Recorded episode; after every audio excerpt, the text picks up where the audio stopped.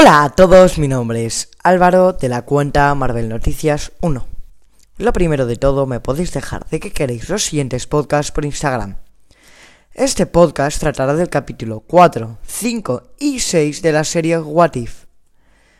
Ya sé que voy un poco tarde, pero eh, ya unas semanas que no he podido eh, grabar el podcast. Bueno, ya os adelanto que ya se vienen a una semana, una semana y media con muchos podcasts, que ahora tengo tiempo para grabarlo.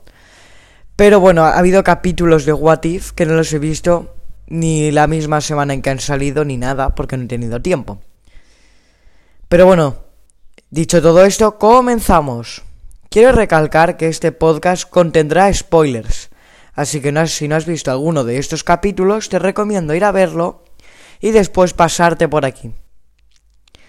El capítulo 4 trata de qué pasaría si el Doctor Strange se quedara sin su novia, sin su amor, sin su corazón. Vemos que en este capítulo él y Christian Palmer van en el coche y se chocan. Ella muere y lo siguiente que ocurre a la muerte de ella es más o menos lo mismo que la película Doctor Strange se, se, hace hechicero supremo, que yo creo que es más poderoso que en las películas, ya que en este capítulo Doctor Strange tiene las manos bien, así que supongo que habrá algún movimiento o algo que sí que lo podrá hacer y en las películas no. Entonces, como he dicho esto, yo, creo que ya es más poderoso del principio. Entonces, bueno, en este capítulo aparece Dormammu. Yo creo que es, lo, hace más fácil. O sea, lo mata más fácilmente. Porque, como vuelvo a decir, es más poderoso. Em, pero él tiene un, un pensamiento y es que él tiene la gema del, tiempo y él cree que puede revivir a, a Christine. Em, es algo que, que en las películas no habíamos... Era, es un poder de la gema que no habíamos visto. Bueno, a ver, habíamos visto cuando, cuando ya Visión se ha quedado sin la gema, porque la destruye Wanda, y Thanos vuelve al pasado. Pero es algo que ocurre en un, uno o dos minutos. Aquí no, aquí a lo mejor es cosa de cuatro años. Entonces es un poder que no habíamos llegado a ver en las películas. Entonces, eh, Doctor Strange viaja al pasado y se da cuenta que aunque salve a Christine de una manera, muere de otra. Parece un poco unas mil maneras de morir, te hace, esto, este momento te hace empatizar un poco con el personaje y cada vez el personaje se da, se da cuenta que es imposible salvar a Christine. Entonces aparece la anciana y le dice que es imposible revivir a Christine. Pero él pasa de lo que dice la anciana y se va a la biblioteca de Cagliostro si no recuerdo mal, se llamaba así. Allí intenta, bueno, no, allí lee libros, tiene, más conocimiento, ya que, bueno, con ese conocimiento es la única manera de matar a Chris, o sea, de revivir a Christine. Aquí hay un pequeño easter egg que ya te das cuenta que está todo conectado cuando vemos que Doctor Strange se va comiendo monstruos, o bueno, sí, comiendo algo así. Y el, monstruo más grande de todos es el, es el pulpo que aparece en, en el capítulo 1 de esta serie. Hay mucha gente que piensa que este pulpo sí que es Shomagorath, pero no, es el mismo pulpo que sale en el primer episodio. Esta, esta escena me da, podríamos decir, un poquito de asco ya que, no sé, ir engullendo un montón de monstruos, como un pulpo y cosas así por los ojos, y por la boca es un poco extraño, pero bueno, tiene sentido. Entonces, mientras está intentando salvar a Christine ya después de haber engullido a todos estos seres, aparece otro Doctor Strange creado por la anciana que en este capítulo nos explican que es como la otra mitad que le falta a este Doctor Strange malvado para poder salvar a Christine. Hay una hay una pelea entre ellos. Este, este Doctor Strange que crea la anciana es el que se parece más al de las películas. Es menos poderoso y por eso al final el Doctor Strange oscuro acaba ganando.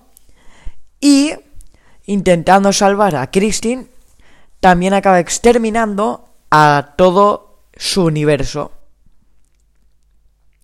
Guato lo encierra en una cárcel dimensional y aquí se acaba este capítulo.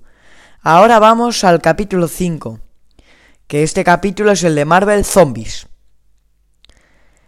Sí que es verdad, este capítulo a mí no me ha gustado mucho porque eh, es un capítulo muy heroico, pero me da. Lo que no me ha gustado es que me da un poco de pena ver cómo todos los héroes y todo se se acaban convirtiendo en zombies. Es un, es un capítulo eh, muy comiquero.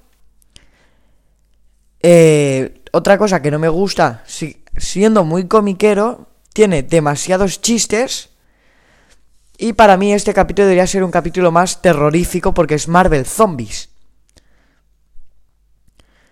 Bueno, lo que pasa es que Hulk vuelve de, de sacar cuando bueno, justo cuando empieza Infinity War y va al, al donde tendría que estar Doctor Strange y Iron Man y todo y no encuentran y lo que pasa es que ha habido un virus que ha aparecido del mundo cuántico cuando Hank Pym y Scott Lang van al mundo cuántico.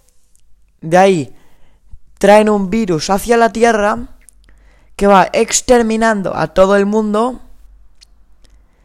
Y entonces, eh, mientras lo están explicando a Hulk, de golpe aparecen los hijos de Thanos. Los matan bastante... Bueno, los derrotan bastante rápido. A los hijos de Thanos, la verdad, no, no es una gran pelea. Es rapidito. Sí que es verdad que es un capítulo de media hora, entonces tiene que ser todo muy veloz. Hay en un momento que aparece Spider-Man. Ya digo que esto lo voy haciendo un poco así como me viene de la cabeza, porque no me acuerdo muy bien. Pero bueno, como me va viniendo, yo lo voy comentando. Hay un momento que aparece Spider-Man y la capa de Doctor Strange se la queda a él. Y todos los que no son zombies van al, al refugio de Shield eh, en tren, van en tren. Esta, esta escena del tren me parece una escena, me parece la mejor escena de este capítulo, ya que es una escena muy terrorífica cuando tienen que matar al Capitán América y se quedan con su escudo. No sé, me parece una buena escena para este capítulo. Otra cosa que tampoco me ha gustado mucho, como ya lo he dicho antes, es que hay un exceso de chistes. Ya que, por ejemplo, cuando sale Scott Lang, que nada más tiene la cabeza, Scott Lang nada más está haciendo chistes. Y es algo que uno o dos está bien, pero ya está, ¿sabes? No todo el tiempo. Bueno, de este capítulo no tengo, creo que no me acuerdo de nada más de lo que recalcar. Así que vamos al capítulo 6.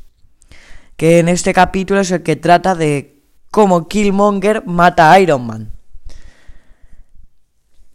Eh, tenemos que reconocer que aquí Marvel ha hecho un gran trabajo, ya que ha juntado dos, dos películas que no, no tienen nada que ver, como podría ser Iron Man y Black Panther, No es un capítulo que me haya encantado, porque bueno, es bastante mejorable, ya que en este capítulo Killmonger para mí, eh, aparte de que nos demuestra que está muy loco, eh, hay cosas que no me gustan que pasan, como por ejemplo, al principio cuando Iron Man, bueno, cuando Killmonger rescata a Iron Man, yo creo que eh, ese Killmonger va vestido como cuando la película de Black Panther. No tiene sentido, ya que eso pasa como 10 años antes. O que Killmonger esté con el mismo pelo y con todo que en Black Panther cuando eso pasa 10 años antes. son cosas que eh, hay gente que no las habrá notado, pero yo sí y no me han gustado tanto. Eh,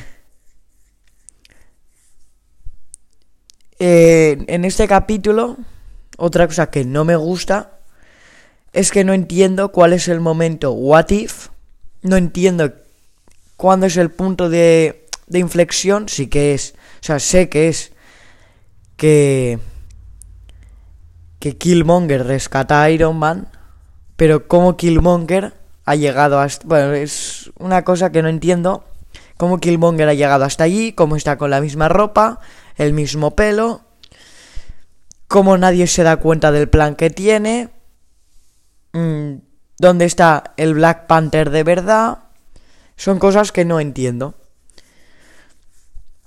Este capítulo a mí recuerda mucho a, a una partida de ajedrez en la que siempre gana Killmonger, ya que son movimientos de Killmonger muy estratégicos, en los que siempre le sale bien, siempre,